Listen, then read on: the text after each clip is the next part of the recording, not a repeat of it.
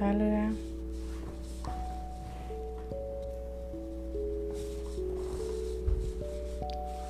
Ahí está. Esto excelente. Más bájale, por favor. Sí, ya la había bajado. Más que desde aquí yo no veo. Me encandila la mendiga luz. Ahí está. Ay, me- Y yo no veo por ciega, ¿verdad? por. Bueno, amigos, ¿qué tal? Muy buenas noches.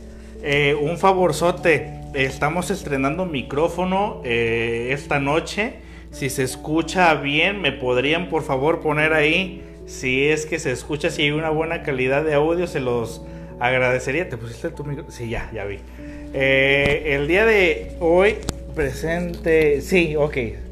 Sí, señal que sí, sí se está Sí. eh, escuchando. ¿Yo me escucho? Ah, ya están apareciendo de nuevo los comentarios. Ay, bendito sea Dios. Hola amigos, muy buenas noches. Pues hoy es jueves, jueves con Fernanda Oregel. Vamos a hablar, pues ya saben, son jueves de crianza y familia aquí con la psicóloga eh, Fernanda Oregel Pérez. Y bueno, pues el día de, el día de hoy la verdad está bastante bueno. Si bien eh, mucha gente pregunta directamente que nosotros damos un tema, eh, ya sea yo los lunes, Fernanda los jueves o lo que sea, pero la gente siempre pregunta ¿Cómo le hago? ¿Cómo le hago? A mí dame la respuesta de cómo solucionar esto. ¿Sí te has fijado? Sí, Dice, sí, ¿cómo, claro. cómo- cómo le hago yo? Eh, porque es cierto, exponemos la problemática, pero pues nunca les decimos de, de qué ¿Cómo? manera, ¿no? Así, dime, a mí dime qué técnica, de qué manera le pongo chile al bibi, o, a- o, qué, o qué es lo que realizo. Pero, Pero no, no no, no, fíjese que la, la- la filosofía de, de- de Fer me encanta, ahora que estoy conociendo un poco más. De amor y paz. Ajá, sí, de amor y paz, de que no es necesario eh, gritar, que no tiene, que no tiene por qué existir violencia en la crianza, eh, padre, eh, padres e hijos. Y la verdad es que se otorgan alternativas que por, ni por la mente me hubiesen funcionado. El año pasado yo me fui directamente a casa a aplicarlo con mi hijo y fueron como que las palabras mágicas y dije, wow. Sí, no, funciona. Sí, sí, Sí sí, funciona. sí. Sí, la, la verdad es que sí. No sé si ustedes que lo vieron la sesión anterior lo llegaron a aplicar. Pues la verdad está buenísimo, ¿eh? Eh, Fer, ¿de qué vamos a hablar el día de hoy? El día de hoy vamos a hablar ahora las alternativas para el buen trato. Si se acuerdan del video pasado, eh, hablaba, o sea, fundamenté mucho del buen trato, de por qué no la violencia y cómo afecta el maltrato en el cerebro del niño. Entonces ahora nos vamos a ir más a la, a la, a la práctica, ¿sale? ¿Cuáles alternativas tengo para lograr en la crianza un, un buen trato y minimizar, eliminar por completo lo que es los malos tratos, la violencia o el castigo y el castigo físico, ¿de acuerdo? Fer, ¿se puede realmente eliminar por completo la violencia? Porque algo que se pasó mencionar, hay niños odiosos. Hay niños odiosos. Oh, o yo he llegado a ver niños odiosos. Que evidentemente lo primero que pienso es eh, el reflejo de la crianza que ha otorgado papá y mamá. Sí, sí, yo, yo lo pondría mejor, mejor como, pues, un niños más irritables a lo mejor. Ajá. Mm, o, o que son más traviesos o que, o que tienen como ciertas conductas que vienen de una falta de, de límites, ¿ok? Ok. Que pueden ver- eh, disfrazarse como un niño por ahí, alguien puso en un comentario ahorita que me acuerdo, que pusieron un niño ay, em- empoderado, no, empoderado no, era la palabra. Ay, este, como, como un niño con mucho poder. Síndrome del niño emperador. ¡Eso! Sí, acuerdo que lo dijeron. Sí, sí, sí, sí. Y, y es un, es de hecho, es un término que en cuanto salió fue como que un boom. Y todas las familias de que por eso se les debe de pegar, ven, para que no se vuelva. Y, y no, o sea, eh, un niño con este tipo de síndrome es, la, es el resultado de una práctica de crianza donde no hay límites, ¿vale? Y yo no, es, yo no, yo no estoy a favor de los no límites, sino todo lo contrario, tiene que haber límites y los límites nos dan seguridad. Okay, nada más que hay otro estilo de límite, de poner límites. Exacto, tiene que ver con un estilo de disciplina. Ok, perfecto. Que es lo que vamos a ver ahorita. Ok. ¿Va? Entonces, ya están listos con su libreta y pluma ah, porque... Apúntenle, porque... Bueno, igual queda el live grabado, pero igual apúntenle. Sí, es importante que, que tomemos nota. ¿Por qué? Porque es, estamos hablando cosas nuevas y que no siempre van a quedarse aquí, ¿vale?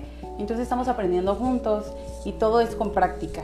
Cuando Sergio me dijo que le había funcionado lo que habíamos, habíamos platicado, eh, me dio mucho gusto, pero también sé que es práctica. Sí. Y yo sé que es como, va a ser una palabra nueva a tu vocabulario para dirigirte hacia tu hijo. Y, y, por más que la practiquemos todos los días, va a haber momentos en los que, ah, caray, y no, el niño no va a responder como ha respondido algunas veces. Y es esperado, ¿sale? Es esperado porque es un niño que tiene una personalidad, que se le está formando un carácter. Entonces, va a haber momentos en los que sí va, va, a funcionar ciertas cosas y a veces no, pero es importante tener las alternativas como bien, bien, bien, bien conocidas, bien, trabajadas. Sí, sí, sí, tenerlas al, tanto. sí, entonces, bueno, vamos a, a, comenzar con, con, con, el tema y, y, ver desde, desde nuestra postura adulcentrista qué cosas son para mí y qué cosas realmente son para mi hijo. ¿vale? Porque, porque si nos basamos en una crianza donde vemos solamente nuestras necesidades de adulto, entonces el niño pues no tiene todavía la capacidad neurológica de un adulto, entonces nos vamos a ver frustrados, nos vamos a ver muy enojados y vamos a recurrir al, grito o a la violencia como tal, ¿ok?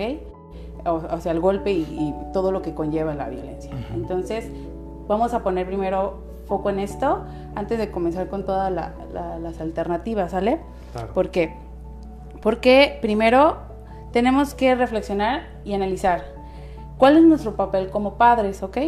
Eh, ¿Cuáles han sido mis intentos de solución? ¿Qué ha sido lo que siempre hago y no me funciona? Es muy, es muy eh, es muy normal que escuche que digan que ya llegaron al punto de golpear y que no querían, pero que el niño se los pidió casi casi a gritos. Y wow, que desmitificar. Un niño no te puede exigir golpes por ningún motivo. Ajá, o sea, ese es un pensamiento adulto, ¿sale? Adulto centrista que debemos de, de quitar. ¿Por qué? Porque el niño realmente cuando se pone demasiado fuerte, o sea, con conductas demasiado demasiado exigentes o con berrinche o, simplemente dice que no y de uno no lo puede sacar, no está pidiendo que lo lastimes, ¿ok? Por ningún motivo ninguna persona, ningún ser humano va a hacer algo para que lo lastimen, ¿sale? Entonces tenemos que quitarnos esa idea por completo de que igual, o de incluso decir el comentario, si no somos papás, y, pero estamos cerca de un papá, hay que cuidar mucho lo que decimos y creo que ese niño te está pidiendo a gritos una nalgada. Ah, eh, la interpretación del que ve. Exacto. Y se da mucho en la sociedad mexicana, ¿no? Que todos opinamos, nos encanta opinar en cuanto a... A ese chiquillo le hace falta que le pongan un estate quieto. Sí, y, bueno, eso, ¿por qué, ¿por qué lo digo? Porque nosotros como espectadores también somos responsables de la crianza, ¿ok? Somos una red de apoyo. Mientras hay un niño en la familia, todos estamos involucrados en, en la crianza, aunque no sea tu hijo como tal. Entonces tenemos que cuidar eso. Eh, ¿Por qué? ¿Y por qué? Bueno, ¿por qué las palabras de, cuidar el, no decir comentarios de, esta índole? Tiene que ver con que se perpetúa la violencia, ¿sale? Si hacemos este tipo de comentarios es porque estamos a favor y incluso hay papás que se han acercado conmigo y me dicen, es que Fer, en serio, mi mamá, mi tía me están dice y dice, ¿y por qué no le pegas? Y es que pégale. Entonces me siento yo no quiero hacerlo. Hay una presión. Hay una presión social, exacto. Entonces, esta, esta mamá tiene que trabajar, o papá, no tiene que trabajar nada más con la preocupación de criar, sino con el estrés de la crianza, el estrés del trabajo, más el estrés y la presión de la familia, porque golpea a ese pequeño. Ajá, sí. Hay, hay, un papá o una mamá estresado criando un niño. Criando un niño. Y de por sí, de por sí como lo había dicho en el, en el video anterior, criar ya es estresante, ¿no? Porque pues es entender a ese ser humano que no piensa igual que tú. no está en la misma sintonía. Exacto. Y sin embargo, pues, ¿cómo lo vamos a hacer? ¿Ok? ¿Cómo lo vamos a, lograr? Primero que nada es eso, eh, pensar qué cosas son necesarias para mi hijo y qué cosas son necesarias para mi adulto. Entonces, sin importar lo que el, alrededor me mencione. Si una persona quiere apoyarte en la creencia, pero sus comentarios son muy maltratantes, es mejor no escucharlos, ¿ok? Porque estamos en un, en un tiempo distinto y buscamos lo mejor para nuestros hijos y lo mejor nunca van a ser por medio de los maltratos. Sí, sí, lo ideal es erradicar y estar escuchando a quien te dice pégale, no es la mejor opción. Exacto, incluso profesionales que que a lo mejor nos van a ver y que van a decir, oh, estos locos diciendo que no les peguen y sí deben de... ¿Por qué? Porque hay muchísima bibliografía todavía incluso nueva que dicen, de la nalgada, pero dígale, dígale por qué lo hace. Imagínate. ¿Como a, favor? sí, sí, sí, sí. Y, no voy a decir nombres porque, para no dar promoción, pero sí, de, de que lleves a su hijo y usted tranquilo, sin, sin gritar y, comienza a golpearlo y diciéndole por qué debe de golpearlo, por qué le está pegando, porque se equivocó, de una manera respetuosa. Cuidado, eso no es respeto. Te voy a meter un chingadazo respetuoso. Ajá, o sea, no. En ningún lugar eso es real. ¿Sabes de quién me acordé? De este, del personaje de Márgara Francisca, que decía, chingue usted con todo respeto. Con todo respeto. Y no, pues ya. Pero ya te lamentó. sí, así. Entonces, hay profesionales que todavía hace falta, pues, trabajar esa parte de, no solo de la actualización, sino que en ti mismo, ¿no? Porque cuando somos víctimas de violencia, normalizamos bastante esta práctica. Entonces, incluso la recomendamos. Entonces, cuando escuches este tipo de comentarios, hay que hacer oídos sordos y recordar que cada quien habla desde su niño herido. Entonces, si hay un niño herido por ahí que sufrió maltrato y ya es adulto, probablemente diga es que no pasa nada y está bien y, por, ya bueno, es un tema que ya habíamos tratado la vez pasada, que tiene que ver con la normalización del maltrato, ¿sale? Entonces, bueno, hacer conciencia de esto. Como papás, ¿qué, ¿qué quiero lograr? con mi hijo y no, y no como para que sea para mí, ¿ok? Porque nosotros por las prisas queremos hacer las cosas rápido y los niños no llevan prisas, ¿sale? Para nosotros es prioridad eh, dormir bien bañados y los niños a veces simplemente no quieren bañarse. Y sí tiene que ver que pongamos ciertos límites, pero no por eso va a ser mal niño. Entonces, no si, si se está haciendo un caos y que el niño no se quiere bañar esa noche, podemos ser flexibles al respecto no sucede, no, se va a enfermar, no le va, o sea, hay que ser flexibles. Pero bueno, primero, vamos a irnos por lo primero. A ver, échale. Échale por lo primero. Adelante, a lo que viene, Ok, primero. Entonces, ¿qué queremos, qué queremos lograr con, nuestro pequeñito? Eh, primero, eso, eso es lo que tenemos que hablar en, pareja o con las personas que vivimos en, en un lugar. ¿Qué cosas queremos lograr con nuestro pequeñito. Como en pareja decir, bueno, ¿sabes qué? A mí me gustaría que a las 6 de la tarde ya estuviera pues los juguetes recogidos.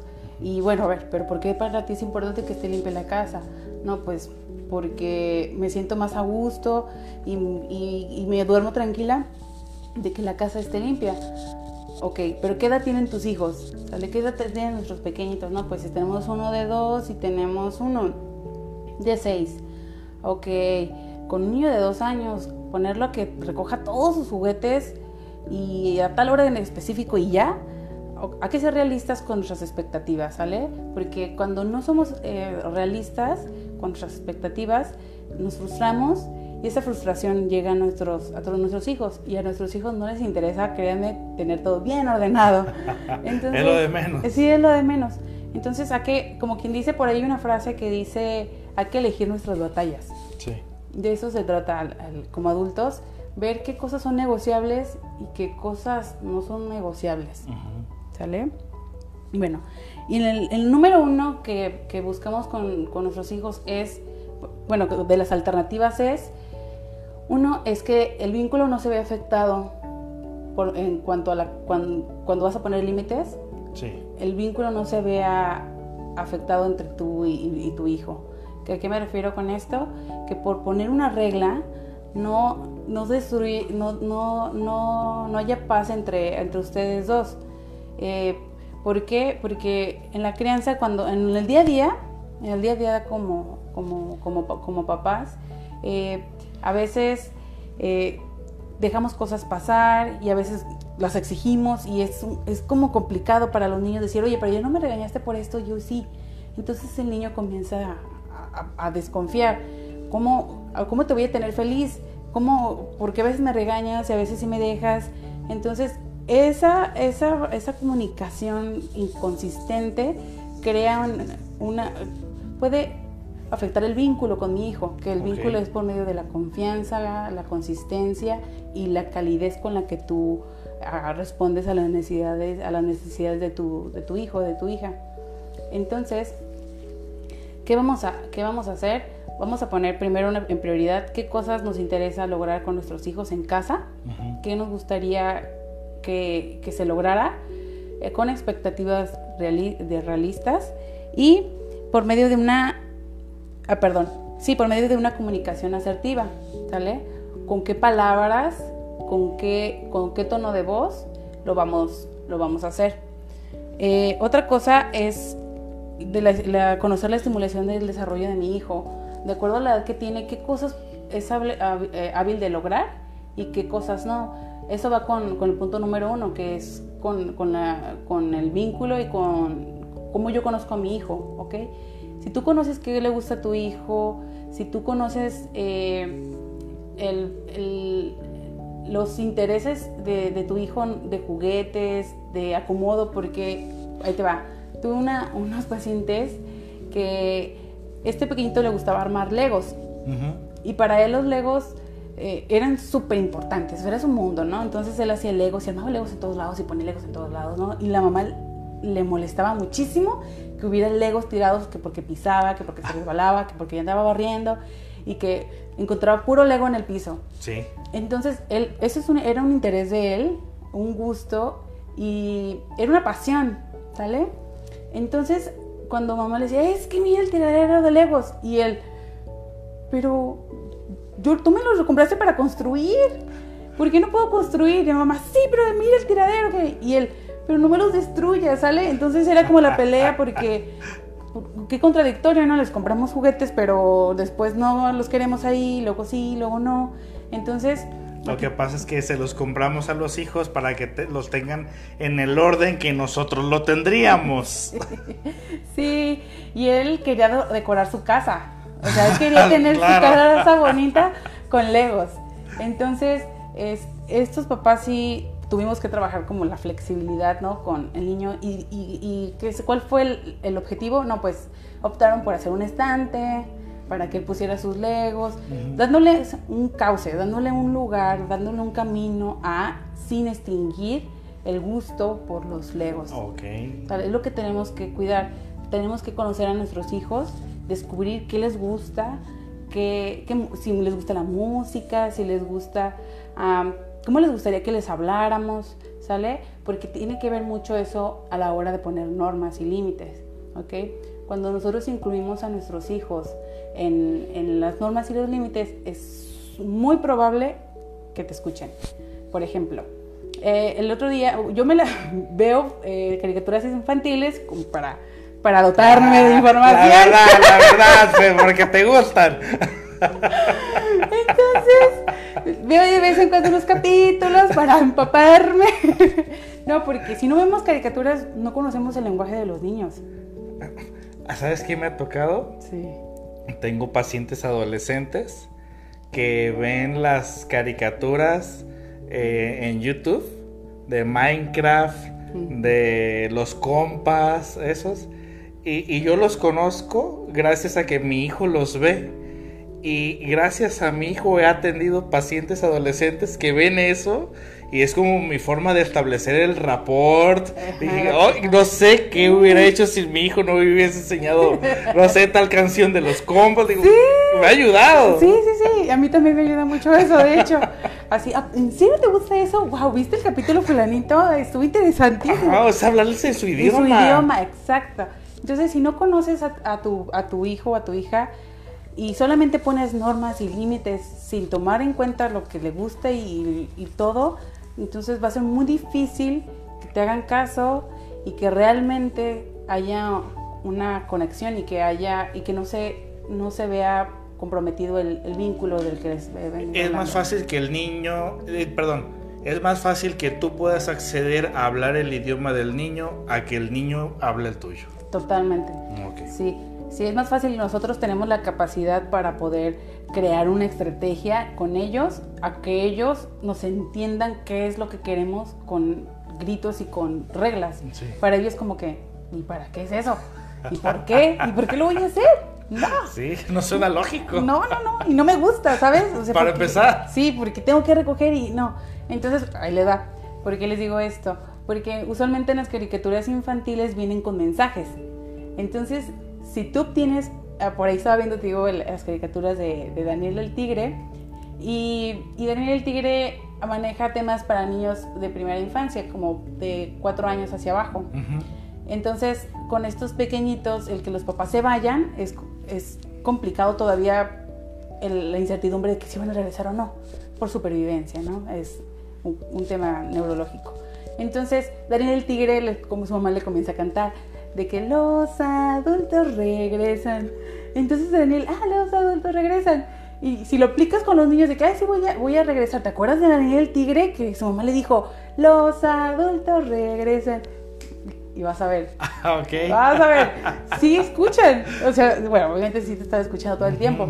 Pero recuerdan lo que vieron, que era lo que un personaje de ellos que les gusta, más el, el, tú, tú como adulto, que eres su persona, su, su base segura, o su, sí, su persona de, de, seguridad, entonces los niños confían en ti. Y ya, y, y, van, y van a ver, o sea, funcionan este tipo de, de, de prácticas porque estamos hablando en su lenguaje, en lo que les gusta. Entonces es muy probable que el niño atienda y escuche y, empatice contigo. De que, ah, ok, sí, me suena lógico, tiene, tiene, tiene razón. Entonces, ese es otra, otra, otro punto, ¿no? Encontrar, saber lo que le gusta a tus hijos para saber por dónde, por dónde abordar. Cuando son mayores de, de 6 años, usualmente les gustan otro tipo de, de, caricaturas y que no tienen tanto de mensajes, más por, por entretenimiento. Entonces, a partir de los 6 años y también ellos ya tienen un, un, un razonamiento más lógico, con ellos podemos aplicar otro tipo de, de método, ¿sale? Y para esto, este es un libro que, trabajo mucho con papás, se llama Sin gritos ni castigos, de Sandra Ramírez, y, se, y es Educando para la Autodisciplina. Ok. Aquí ella maneja una serie de pasos para, para la crianza, ¿sale? El método se llama agridulce la pueden encontrar en, Facebook. Esto es, es, un es un libro de trabajo, básicamente, para papás. Y está, está muy bueno, así se los recomiendo muchísimo. Es, para los papás. Es para los papás. Pero yo me aviento libros, sí. que pues trabajo con papás. Entonces yo me aviento libros. Yo me aviento libros que, aunque no soy, no, no tengo la dicha de ser, de ser mamá, pero me interesa, me encanta el tema y me encanta poder ayudar. Entonces los leo para poderme nutrir y poder llevarlos a la, a la, ah, práctica. Perfecto. Entonces, ahí nos va. El método agridulce de Sandra Ramírez. este método, y, eh, igual lo, he llevado a la práctica con niños de, preescolar, que es donde, eh, donde, donde trabajo también. Y es, es muy fácil si lo hacemos día a día, o sea, si, nos, si decimos, a ver, ¿qué, qué tiene que hacer? porque la práctica de la creencia es todos los días. Ok, Sandra Ramírez hace esta, esta, esta este método de, disciplina. Este método de disciplina es eh, democrático Y por ahí en redes sociales lo van a encontrar como disciplina, perdón, disciplina democrática, disciplina positiva, disciplina respetuosa, disciplina consciente. Van a escuchar sobre estas, este tipo de disciplina, pero están dentro de un solo modelo que es la disciplina democrática. Ok. ¿sale? Y como democrática, ¿qué nos suena? Nos suena... a- Que todos opinamos. Exacto. ¿Sí? Que todos opinamos, Ok. ajá, que no depende solo del adulto. Esta, esta disciplina tiene que ver, no, no se ve como al niño, al niño como, como solamente para el niño, Ajá. no solamente como el, como Como el niño que recibe órdenes nada más. Exacto, ese sería un tipo de crianza autoritaria. Ok. Entonces optamos por ser democráticos y, eh, aquí, y esta disciplina cuida el vínculo entre papá y, e hijo, haciendo, cre- creando la democracia por medio de la democracia. Entonces, ¿qué es lo que ah, iba a decir? A partir de los seis años es, mm, es ya es, eh, ¿cómo se dice? Útil o ya es, este, mm, eh, ya es recomendada Ajá. porque los niños pueden llegar a acuerdos, pueden decir, pueden hablar, ya tienen una voz más, mm, pues, ya tienen una voz como tal. Sí. Entonces, ya, pues, ya saben qué les gusta, qué quieren, qué, qué- qué están dispuestos a ofrecer, qué están dispuestos a negociar. Ya pueden discernir. Exacto, un Ok. poquito más, poquito más. Ok, ok, ok. Pero cuando son menores de 6 años, hay niños que tienen 5 años y sí, pue- sí ya tienen un desarrollo neurológico mayor. Entonces también aplica, ¿no? Es como que una regla Ok. a partir de, las, de los 6. Pero sí es importante que, que tú conociendo a tu pequeño sepas si sí sabe negociar, todo, ya puede o todavía no. Entonces... Que hay gente que tiene 50 años y, pareciera que no. flexible. Ay, sí. Ok. El método agridulce empieza con la anticipación. Ok. En, en casa, en, si también hay maestros que nos están viendo, la anticipación es, siempre va a ser nuestro mejor amigo. ¿Por qué? Porque nos preparamos para qué va a pasar. Y la anticipación tiene que ver, por ejemplo, vamos a ir a, vamos a ir al parque. Vamos a ir al parque, vamos a ir al parque una hora y cuando yo te avise que ya es momento de irnos, nos vamos a ir a casa porque vamos a comer. ¿Entendido, fulanito? Y, y vamos a esperar su respuesta. Sí, o sí, pero, o que, pero, ¿qué necesitas? O qué vas a querer llevar, o sí, pero qué. O sea, vamos a escucharlo a ver qué le gustaría o no. Ajá. ¿Sale? Se- para irlo preparando. Sí, para, irlo, ajá, para irnos preparando Ok. para ir a- al, al parque. Entonces, eso es la anticipación. La- otro, otro ejemplo de anticipación es vamos a ir a una boda, por ejemplo. Vamos a ir, pero tenemos que ir primero a la, a la misa.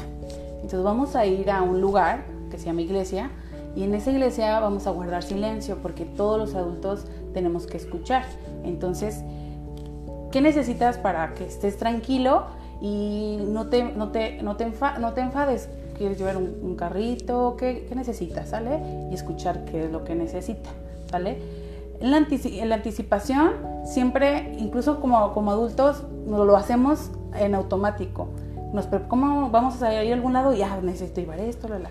Ya lo, ya lo tenemos instalado como adultos Sí. ya lo tenemos. Pero en los niños la anticipación pues no está insta- instalada todavía. Entonces somos nosotros los adultos la voz. Entonces si anticipamos las salidas o los eventos, es muy probable que no haya eh, presencia de berrinches, de desacuerdos, de enojos y de malos entendidos, ¿sale?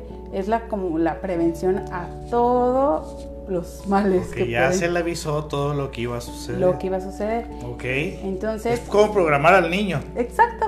Ah. Y también nosotros nos programamos también para lo que pudiera suceder. Ahí sí tenemos que ser... Y tenemos que ser cumplidos, ¿no? Eso iba a decir. Eh, perdón. Porque si no cumplimos nosotros con lo que vamos a decir, pues descontrolas al chiquillo. Exacto. Descontrolamos a nuestros pequeños porque no cumplimos Ajá. nuestra promesa. Y entonces, la anticipación nos ayuda en eso, ¿sale? Cualquier cosa que, que vayamos a hacer, la anticipación siempre va a ser el, pues lo ideal. También esto, la anticipación lo vamos a hacer al momento de hacer normas de la casa o reglas de la casa o límites en la casa. Es un método de anticipación. Eh, previamente papá y mamá, abuelo y abuela, todos los que son eh, los que participan en la crianza, vamos a anticiparnos. ¿Sabes qué? A partir de las 9 de la noche se va a apagar la televisión, ¿sale? Y todos estamos en sintonía, ¿sale? Y o a las 8 de la noche vamos a, vamos a estar todos juntos para, para cenar, ¿de acuerdo? y ya escuchar que el niño, a ver qué tiene para decirnos, qué es lo que opina al respecto de esa nueva norma y hacerlo partícipe de esto. Escuchar qué es, qué es, lo, que, lo que le gustaría hacer para antes de cenar o qué cree que, o, si cree que podría hacer cinco minutos eh, más tarde o por qué, ¿sale? Todas las normas tienen que ser eh, dialogadas para que sean democráticas, de una manera democrática y poder llegar a un acuerdo en común. Y cuando los niños se involucran en la creación de las normas, pues su palabra es muy fuerte. O sea, los niños sí cumplen. Se comprometen. Se comprometen. La verdad me, impresiona que los niños sean más los que se comprometan que los adultos. Bueno, te voy a poner un, ejemplo. En, en, la clínica donde yo trabajo, cuando en septiembre, que ya ves que empezamos a hacer los simulacros de sismos, ah, de protección civil, eh, nos pusieron un ejemplo, Fer, de que como los mejores simulacros son los de los niños de preescolar. Sí. ¿Por qué? Porque pusieron de ejemplo un simulacro de, adultos en cualquier oficina. Lleva a la gente caminando por cualquier rumbo. Cuando te dicen cómo son los señalamientos, a quién hay que hacerle caso. Y lo comparan con los simulacros de los niños en preescolar eh, suena la alarma y los niños se levantan y todos se agarran de la mano y ahí van por la orillita caminando hasta que llegan al punto de reunión y hasta que pasa todo, ahí van todos de regreso. O sea, te hacen esa gran diferencia como el niño sí se compromete y el adulto pues todo lo contrario. Sí, sí, sí. Y tiene que ver con el respeto con lo que se hace. Solamente las maestras de preescolar somos más dulces, así, somos más como más chiquionas y todo. Como la maestra miel de Matilda. Sí, sí, sí, Entonces tiene que ver eso también, que lo hacemos con respeto y que o, cantando con su lenguaje y vamos y todos y, y la, verdad es que si hablas el lenguaje del niño, el niño, pum, se compromete. Sí, sí, sí, es tuyo. Sí, que obviamente va a haber días en los que tiene que ver, pues, que es un, un niño está en desarrollo y, y ahí va a haber días buenos, va a haber días malos, pero nunca de quitar el dedo del renglón, ¿sale? Nunca decir, ay, es que ni, ni hace las cosas bien. O sea, no, mejor ya no hay que hacer eso. Hubo un mal día. Fue un mal día nada más, sí, no hay que frustrarnos porque los niños sí, sí siguen el, compromiso, la verdad, sí me ha impresionado mucho de, esto. Entonces, ya tenemos la anticipación y por lo tanto en eso se, se, lleva a cabo la, la guía. O sea, ya lo, lo, anticipamos y lo hablamos, entonces ya estamos llevando a cabo lo que, lo que, se, lo que es la, la guía con, hacia el niño. Y después, ya, por, volviendo al ejemplo del, del parque, eh, ya nos vamos a ir fulanito y el niño dice, no, me quiero ir. y ya habíamos quedado que sí. Entonces. Nos vamos porque nos vamos. Entonces, ¿qué pasa aquí? Aquí la respuesta es firme y amable. ¿Sale? Porque podemos ser firmes, pero muy groseros. Sí. Como dijiste ahorita, sí, ya vamos, ya vamos. Vamos. sí. Entonces aquí es ser firmes, ¿sale? Firmes no quiere decir que vas a gritar. Puede ser firme, puede ser serio, con, sin necesidad de gritar. Entonces nos acercamos al niño y es, la respuesta tiene que ser firme. Fulanito, igual te acercas porque no le vas a dar la orden así. o no la orden puede ser, no vas a decirle. Como los papás que le chiflan. no le vas a decir las cosas porque es otro lado y la, chala, ¿vale? O sea, no, tenemos que acercarnos para que el niño nos voltee a ver y recuerden, el contacto visual es clave y el contacto físico. Hay niños que son más, más dinámicos, entonces aunque te estén viendo, si no los tocas, si no les tocas sus, manitas, no te ponen atención. Entonces es importante que si conoces a tu hijo y tu hijo es eh, kinestésico, es agarrar sus manitas y verlo a los ojos. Ok. Y comenzar a y ser firme. Fulanito de tal, ¿te acuerdas que en casa habíamos hablado que íbamos a venir al parque solamente tal eh, cinco, media hora? Ya es momento de irnos porque este, tengo hambre. Vamos a comer. Sí. Y vamos a esperar su respuesta. ¿Sale? ¿Qué pasa? Puede que te diga no y comience a llorar. Ajá. Y no me, quiero quedar. Me quiero quedar. Ok. Aquí viene otra cosa que es identificación de las emociones. él está haciendo un llanto y pues tú ya te quieres ir, ya tienes hambre, ya te pues, estás poniendo de mal humor. Entonces, ¿qué vamos a hacer? nos acercamos, lo abrazamos y bueno, ya le habías dicho, ¿no? Lo que esperabas de él. Entonces lo abrazas y o igual lo puedes ir, si no te patea, porque a veces niños que patean. Entonces es acercarnos, a ver, vamos a medir la, situación, lo, lo, tomamos en los brazos y es poner, ser empáticos. Entiendo que estés muy enojado. Sé que, sé que estás muy enojado, entiendo que estés muy enojado, pero es momento de irnos y nos vamos a, nos vamos a ir. Entonces, nos vamos, va a estar llorando, a lo mejor va a estar pataleando, pero estamos llevando, estamos cumpliendo lo que habíamos acordado. Sí, claro. Entonces nos vamos, en, nos vamos en el carro, probablemente vaya llorando, vaya enojado, pero es importante que nosotros seamos la calma y dejar de gritar, porque hay papás que van en el carro y aprovechan, ya que no los ve nadie, te dije que no, que no, que no. Entonces ya que vamos en camino es me tranquilizo, yo adulto. Eh, cuenta hasta el millón. Cuenta el, número que tengas que contar, el niño va a estar llorando, sí, pero tú tranquilo. No más que sereno, sereno. Sí, sí, sí. Y llegamos a casa, lo más probable es que ya haya cesado el, llanto, porque pues es cansado estar llorando. Hay niños que la verdad no, que van a mucho aguante que, ajá, que van a continuar llorando. Entonces, Llegamos a casa y hasta que el niño esté tranquilo podemos hacer lo que sigue, que es la descripción de la, de la situación.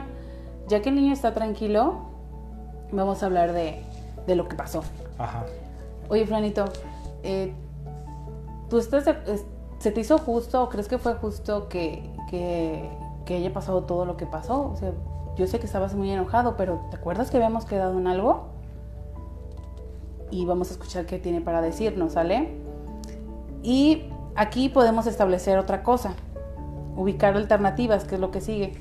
Y ¿estás de acuerdo que para ir al, al, al, perdón, al parque de nuevo tenemos que respetar los acuerdos?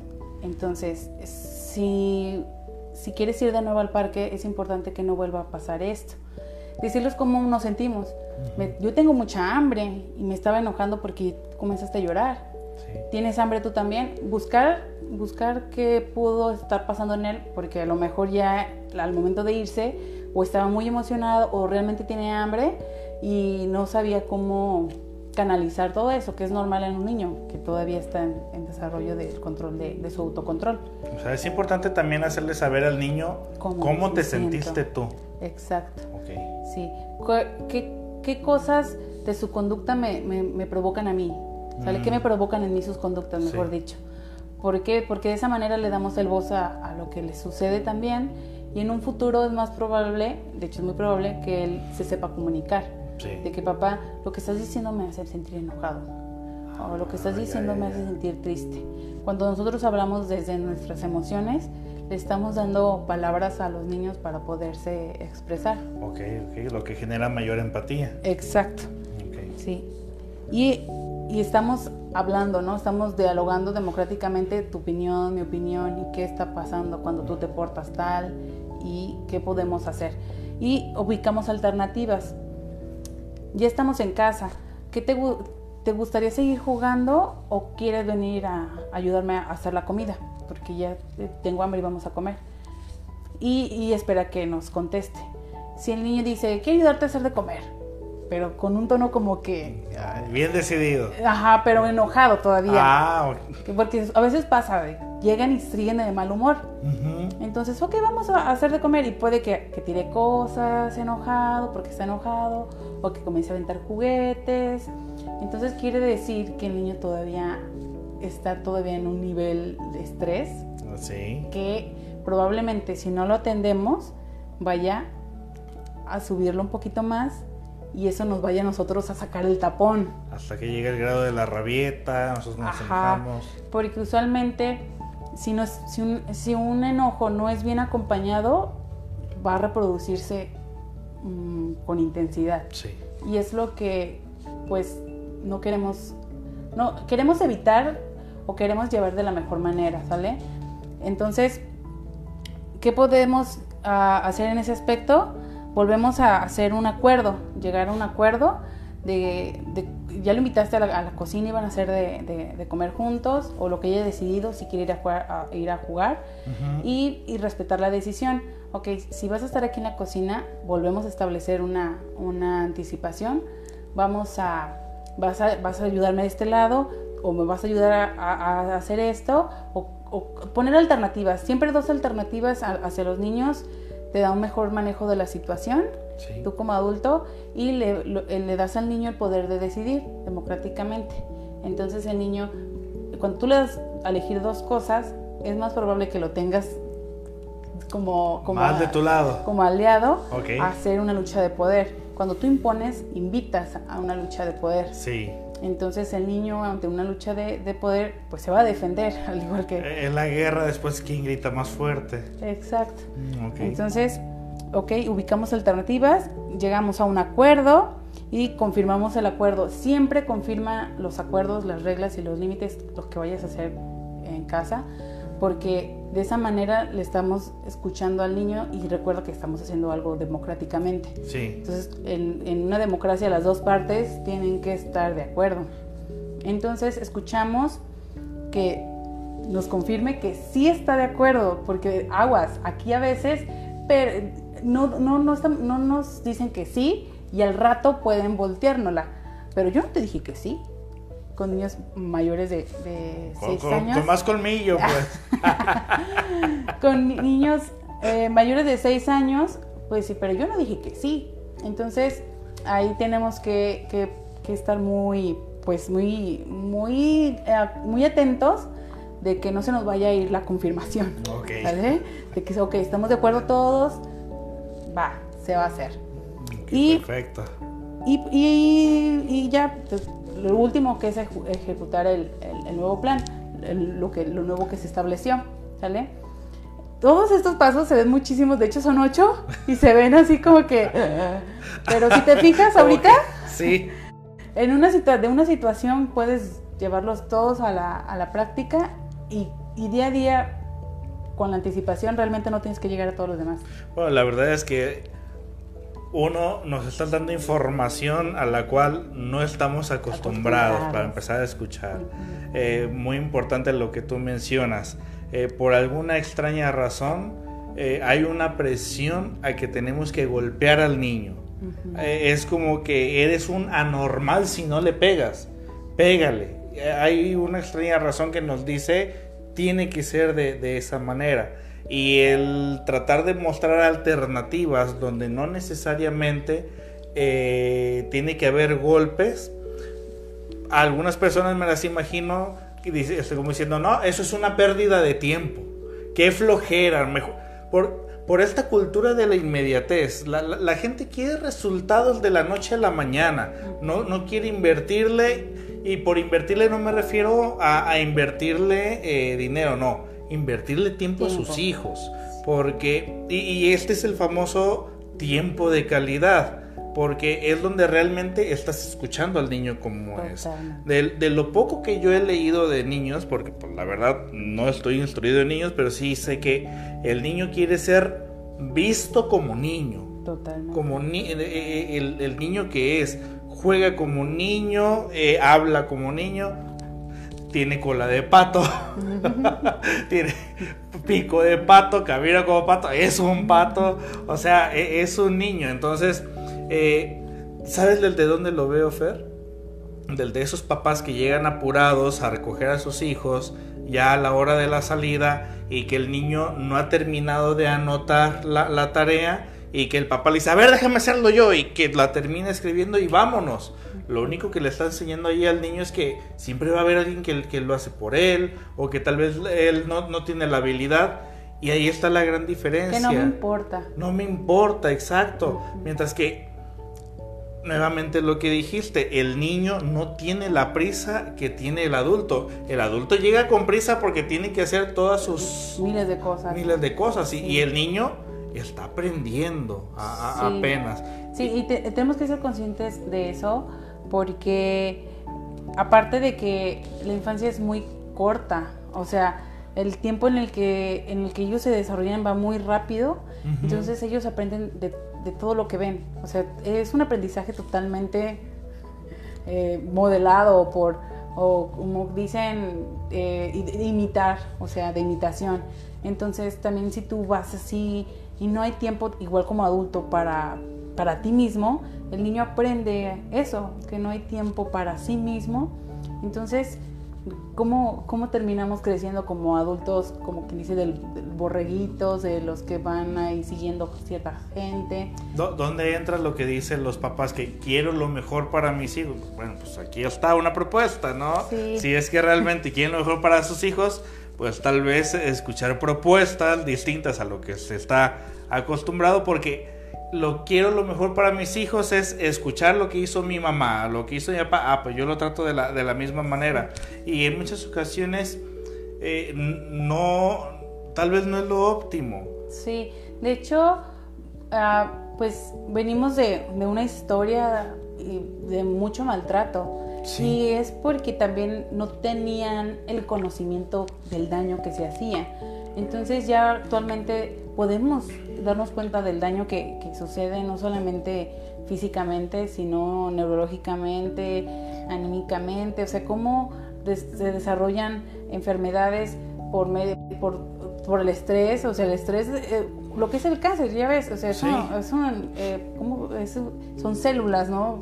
saliéndose de control, o sea, o sea, son células estresadas, entonces, queremos lo mejor para nuestros hijos, sí o no, pero tenemos que ser conscientes del maltrato que se hace cuando decimos, ay, sí quiero lo mejor, pero estoy a favor de ciertas cosas. O sí, pero, o sea, aquí no tenemos que quitarnos esa, esa idea de que sí, pero.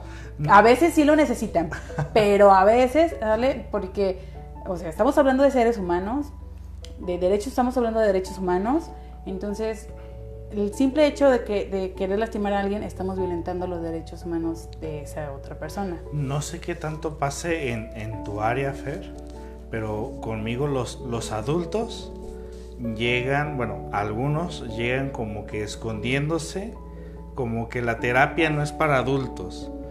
A lo que yo he estado observando a ojo de buen cubero, es como que la terapia es más aceptada para el infante y para el adulto no tanto. El adulto como que más se, se esconde, ¿no? Como que más se esconde de, de, acudir a psicoterapia y casualmente lo que yo veo aquí es pues esos traumas que se generaron en la infancia y que detonaron en, en, la vida adulta. Y aquí lo que está proponiendo, una de las propuestas de, de Fernanda es cómo tratar de evitar, o sea, por gente como tú, gente como yo me voy a quedar sin chamba en un futuro. Sí, claro.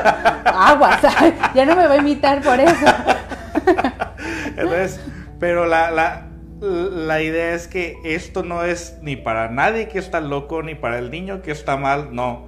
E, es es un trabajo, no sé si llamarlo adecuadamente, un trabajo en equipo, donde todos simplemente vamos a hablar un idioma diferente. No es lo mismo cuando éramos novios, a cuando somos esposos, a cuando somos esposos con hijos. Todo el tiempo se va modificando la estructura familiar. Exacto, es un ciclo, es, eh, bueno, en terapia familiar sistémica se habla de ciclos vitales. Entonces es eso de, estamos en, en un ciclo vital diferente, por eso también los abuelos ya no ejercen la misma, el mismo, no pueden ejercer la paternidad o la maternidad como lo hacen los papás y mamás, porque ellos ya están en otro ciclo vital que no tiene que ver con crianza.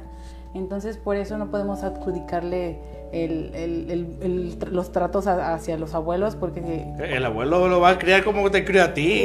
y luego tú te estás quejando, a mí siempre me pegaban. imagínate. no, y de hecho ya los, los abuelos ya están en un, en un ciclo vital en el que ya estén cansados, buscan ya, me, ya llevarla por la paz, prefieren que el niño haga lo que, que haga lo que quiera, porque ya no es su trabajo criar. Sí, claro. Entonces, ya están en otro ciclo vital a comparación de los papás. Los papás están en un ciclo vital muy estresante, que es la crianza y el trabajo y todo, son miles de malabares. Pero sí, esto requiere tiempo. La verdad es que requiere tiempo. Es un lenguaje muy distinto y yo sé que somos pocas las personas que, que, trabajamos de, con otra visión, eh, con un cambio de paradigma, básicamente porque está de hecho es una lucha constante. O sea, antes, te voy a ser sincera, me peleaba con gente en redes sociales porque yo no, yo estaba. ¿Era el de los que se pelean en Face? Era, porque ya perdí la batalla. Dije, no, esto está muy normalizado, ya me agoté. Pero sí, o sea, hay mucha normalización de violencia a favor de, la, de los golpes hacia los niños como medio de educación. Y la educación no es así, o sea, la educación no busca lastimar. Es, ah. un, es, una, es una confusión, porque una vez hice un taller hace años en Centro Nantli de disciplina para bebés. Me llovieron, me llovieron comentarios de, ¿cómo le vas a pegar a un bebé? ¿Cómo vas a disciplinar a un bebé? ¿Cómo? Y yo, esperen un segundo, disciplinar no tiene que ver con... Asocian la palabra disciplina con militarismo y... Y con golpes. Entonces sí, para mí fue, dije, híjole, o sea, una, voy a cambiar los nombres de mis talleres, sí. pero, pero otro es cómo tenemos tan normalizada la disciplina y la educación con violencia, o sea, con golpe, con, con maltrato. Entonces, una cosa no tiene que ver con la otra para nada. Disciplina no tiene que ver con violencia en lo absoluto. Tiene que ver con esta guía, con este enseñar un, camino de cómo, cómo actuar, cómo, cómo, cómo vivir, casi casi. Pero sí es importante que nos que busquemos información. Hay, eh, hay, mucha, hay mucha bibliografía de, en cuanto a, la niñez herida, digo como adultos, ¿sale? Tenemos que primero buscar nosotros ayuda e información y, y, cómo, y cómo trabajar eso, ¿sale? Porque mientras seamos adultos heridos o ni con una niñez herida, vamos a seguir reproduciéndola hacia nuestros hijos de manera inconsciente. O sea, ningún papá busca hacer daño todos quieren lo mejor para ellos, pero hay traumas por ahí no que ni se conocen, ¿no? Que ni siquiera y a veces ni son propios. Exacto, están repitiendo algo, un patrón que no que no es visible para ellos, pero en el niño ven a sus hijos y vean cómo se comportan, vean si son niños eh, demasiado tranquilos, también también chequen eso porque un niño demasiado tranquilo es que algo le está pasando, ¿ok? Un niño tiene que tener como un poquito de, duda, de, hacer travesuritas. Tiene que darte un dolor de cabeza de vez en cuando. De vez en cuando porque es explorador. Entonces, si nuestro hijo lo vemos demasiado quieto o demasiado permisivo, hay que ver, hay que checar y hay que, hay que ponerle más atención, que escuchar más lo que tiene para decir. Si mi hijo se acerca y me dice, tengo miedo o me siento triste, o sea, eso es bueno pero si nuestro hijo no nos dice nada y ni siquiera se berrinche, aguas, algo está pasando. Otra cosa que se me había pasado mencionar en el anterior video es, que, es que en las familias que hay mucho maltrato es más probable que haya abuso sexual. ¿Por qué? Porque usualmente un abusador tiende a, a, llegar al niño, al niño que es maltratado porque es muy vulnerable, porque le llega y le dice, si tú dices, te van a pegar. Si tú dices, tu papá y tu mamá se van a enojar y te van a pegar y ya no te van a querer. Entonces imagínate, tu mundo que, te pegue y que te regañe, no, yo sé, yo no quiero que me peguen, entonces mejor guardo silencio. Entonces, eh, ese tipo de, disciplina democrática te ayuda hasta prevenir abusos sexuales, que en México sabemos que son es muchísima, o sea, la, la cantidad de personas que han sido abusadas y que y sigue, ¿no? Y sigue el, abuso por medio de, seres conocidos, de, familia. Entonces, si, si, tú en tu hijo continúas con ese tipo de crianza o con esos métodos maltratantes, es muy probable que tu hijo guarde secretos por miedo, ¿vale? Cuando tú te muestras como un adulto irritable, enojado, le estás diciendo al niño, no, no confíes. Sí, sí, sí, hice algo malo, me van a castigar. Exacto. Fer, nos quedan 15 minutos. ¿Quieres que leamos algunos Sale. comentarios? Sale, A ver, ¿qué nos dicen? A ver, Fátima Castro se conectó ahora, Fátima Castro. Porque se me, quedó, vamos a buscarla. se me quedó grabado, ¿eh? Si no, ahorita yo le mando un mensaje. Te dicen, mm, saludos del de, Quere- del de Querétaro, Romano Mores, ok. La doctora Adriana García Luna, ella el de, eh, de Oaxaca. Ay, qué padre. Eh, Ay, sí, pónganos de dónde nos ven. Eh, si nos pueden poner de, de dónde nos ven, se, se los agradeceríamos eh, demasiado. Nubia Valenzuela Pineda, ella el de los mochis. ¿Vale? ¿Quién más? Eh, a ver, a ver, algún comentario. Pregunta. Eh, O, dice, o comentario igual que, es- o sea, ya ves que ponen a veces, mi hijo hizo tal Mi cosa". hijo hizo tal cosa, pero dicen, a ver, Susi Bucio, dice Milagrazo. ¿La conoces a Susi Bucio? ¿Te suena? Ni, ni yo tampoco. Dice, a ver, mm, nomás dice que se escucha, ah, cuando estábamos con lo, con lo del audio, Ok. dice, es verdad, dice, tengo todo el día pensando que es viernes y no eres el primero que me corrige. Ah, están platicando entre los Están de los platicando, están platicando entre ellos. Te manda y nos manda saludos a ver si te suena este nombre. A ver. Manuel Alejandro Gallegos Valle. Sí, de la universidad. Un saludo a Gallegos. Otro de nuestros fans. Oh, oh, nuestro fan número uno, Gallegos, te, eh, te manda saludos. y fíjate, fíjate, dice Caro DG. Dice, a mí una psicóloga me dijo que no le diera con la mano, o sea, a su hijo, sino con una varita. Y me quedé con cara de, ¿what? Qué bueno que te quedaste con esa cara. Qué bueno. Sí, o sea, Qué bueno. que una psicóloga le dijo que sí, se lo sonara. Sí, y es que, el, de hecho, en la carrera como de, de psicología no, no siempre hay personas actualizadas en ciertos temas. Ahí es donde te das cuenta. Ahí es donde te das cuenta que si una persona no se especializa y trabaja en esa especialización, puede causar daños. Sí, claro. Dice Connie Psicoblogs. Dice, lo mejor es ser asertivos con los hijos, coherentes en límites, reglas y castigos. Un castigo no significa provocar algo doloroso que lo, ha- que lo haga aprender, sino aplicar una consecuencia que elimine la conducta no deseada. Exacto, sí es lo que he hablado de las consecuencias. Eh, tiene que ver con, la consecuencia tiene que ver de acuerdo al contexto, a la situación. ¿ok? Pasó, pasó lo del, lo del parque y una consecuencia es que es esperada es que no vayamos al parque en, en la siguiente semana y, y después vas a tener otra oportunidad de ir al parque en otra ocasión. También podemos estipular de esa manera y cumplir la consecuencia, ¿de acuerdo? Y, y- y el niño tiene que saber esa consecuencia previamente. Claro, dice Fátima Castro, dice, me encanta. Ya, ya salió Fátima Castro. Paulina Villanueva, te amo, Fer, eres la mejor. Ay, gracias por verme, bebés. Dice Real SJ, dice, Einstein decía que es absurdo buscar resultados diferentes siguiendo los mismos pasos. Es bueno escuchar propuestas nuevas. De Ecatepec, Estado de México. Wow. Dice Cristian Fernando Ayala Martínez, dice, tenemos que educarnos nosotros primero para poder educar a alguien más. Sí. Eh, Lichi Lu dice saludos desde la Ciudad de México. Cone. Psicoblogs dice saludos desde el sur de California. Ándale. Eh, Cristian. Fernando, saludos desde Salamanca, Guanajuato. Ándale. Bonito, Guanajuato. Vanessa Arango dice, "Sa- hola, saludos desde Colombia. ¿Me pueden dar bi- bi- bibliografía de la niñez herida, por favor? Oh, sí, Sebastián León.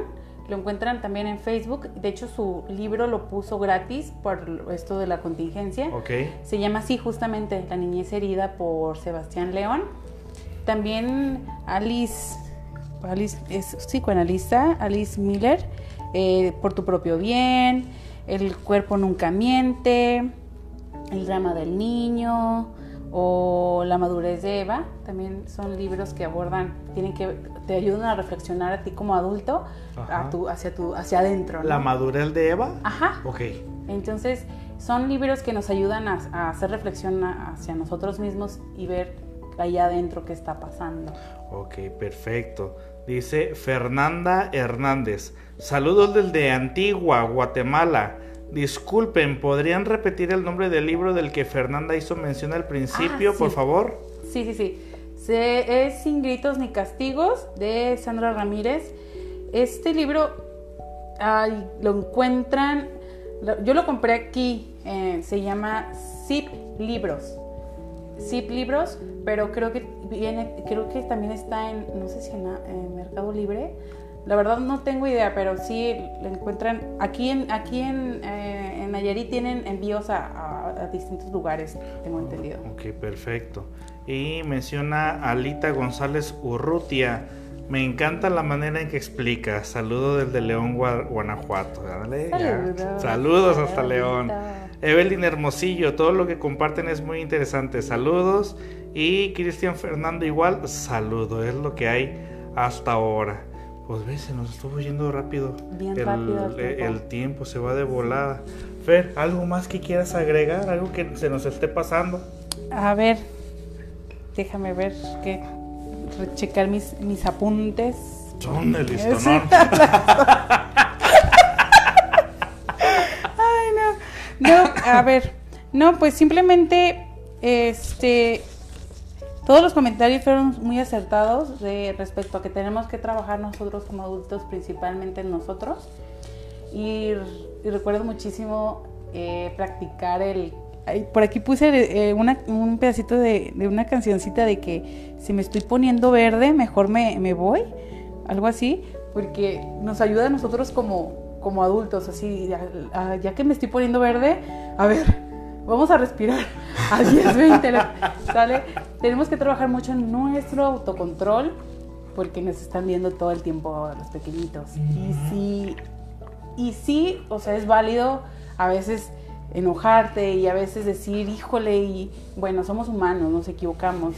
También tenemos que ser muy compasivos con nosotros y decir, ok, me equivoqué, pero puedo hacerlo mejor.